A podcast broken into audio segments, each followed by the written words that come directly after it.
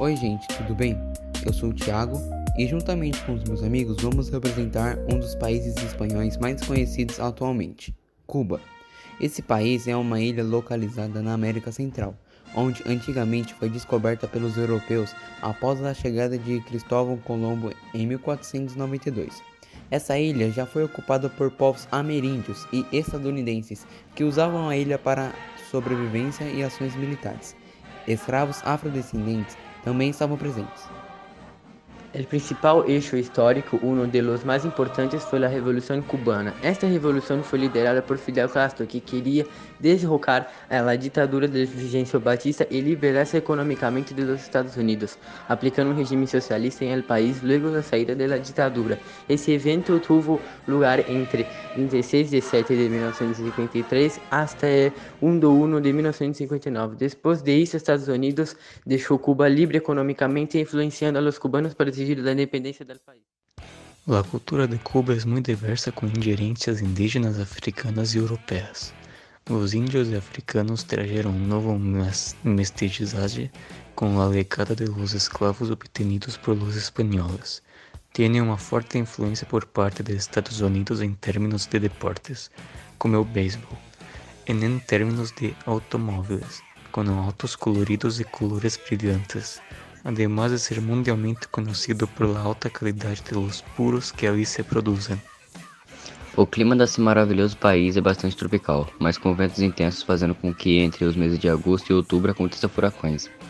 Ela adota também a Igreja Católica como base de religião, influenciada pelos costumes espanhóis.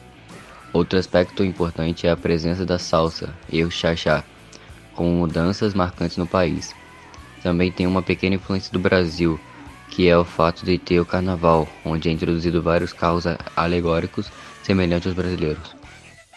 De los bailes, deportes y costumbres, no podemos dejar de comentar la gastronomía típica. Su preparación, la mayoría de las veces, requiere de técnicas españolas o africanas para obtener un plato perfecto.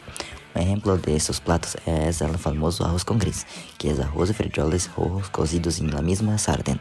Este platillo es el más consumido en el país y también en Centroamérica. Outro platillo que involucra arroz é o arroz com polo, onde se cuecen los frijoles com agiot, dando um color amarelo ao platillo e serve com brócoli e guisantes. Outro platillo muy conocido son los tamales, que es un polo con elote muy triturado y se le pueden agregar verduras, frutas, quesos, etc. Também há um estofado de ternera com arroz e frijoles llamado ropa vieja. E para los vegetarianos cubanos existe a opção de elegir um platillo llamado yuca com morro, que se elabora com yuca e salsas especiales, lo que lo convierte en otro platillo nacional. Eliminando la parte de la cultura, nos adentramos en el aspecto turístico del país. Cuba tiene paisajes paradisíacas que te fascinarán. Aunque piense que está complicado hacer turismo en Cuba, pero está completamente abierto para visitas, recibiendo gente de todo el mundo. El turismo se compone de hermosos pasajes naturales, edificios antiguos y mucho más. El principal punto turístico de Cuba es La Habana, que además de ser la capital del país, cuenta con varios edificios antiguos que hacen que la ciudad sea aún más encantadora. Otro lugar muy conocido y visitado es el Museo Nacional de la Revolución. Allí se exhibe toda la historia cubana desde la cultura precolombiana hasta la Revolución cubana, esta conjunción de la actualidad. Também outro ponto turístico chamado em um contexto geral são as praias cubanas com maravilhosos e agradáveis paisagens. Foi o nosso trabalho sobre Cuba. E se gostou, clica no dislike. Não se inscreva no nosso canal e nem ative o sininho. E por favor, não comente temas para os próximos vídeos. Até!